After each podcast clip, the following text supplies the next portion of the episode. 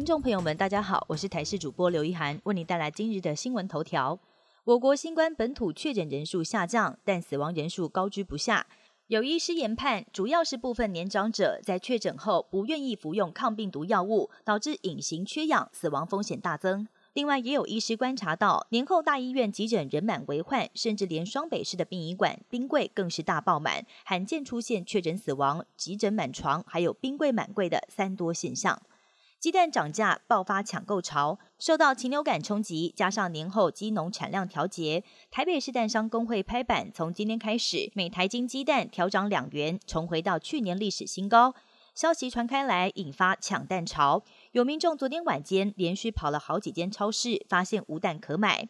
也因为鸡蛋价格从去年开始上涨，台北市营养午餐已经减少全蛋出现的次数。开学之后也会延续过去的做法。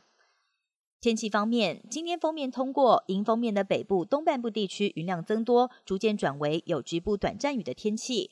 其他地区多云到晴。而温度方面，白天北部及宜花高温大约二十五度左右，中南部及台东大约二十九到三十一度。不过下午开始，大陆冷气团或者是强烈大陆冷气团就要南下，北台湾开始转冷，南北温差扩大。另外，气象局也针对十五县市发布陆上强风特报。从今天晚上开始，桃园到台南东半部、恒春半岛沿海空旷地区，还有离岛，将会出现九级到十级的强阵风，要提醒大家留意天气上的变化。土耳其和叙利亚的强震发生到现在已经将近一个星期，目前死亡人数突破三万大关，来到三万四千多人。残骸底下陆续还有生还者被发现并且救出。有一些生还者被埋超过一百六十个小时，其中一位高龄八十五岁的老妇人受困一百五十三个小时后幸运被救出。截至目前，她是受困获救年纪最长的民众。美加上空又出现不明飞行物，美方证实在当地时间星期天下午，在美加边界的休伦湖上空发现一个不明飞行物，派遣 F 十六战机将它击落。而美方也表示，这个物体呈现八角形，还不确定是不是气球。也是这个月以来美加上空所发现到的第四个飞行物，是否为中国还有待确认。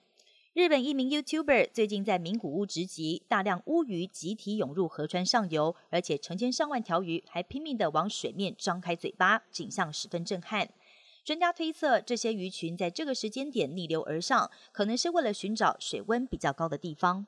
以上新闻由台视新闻编辑播报，感谢您的收听。更多新闻内容，请锁定台视各界新闻以及台视新闻 YouTube 频道。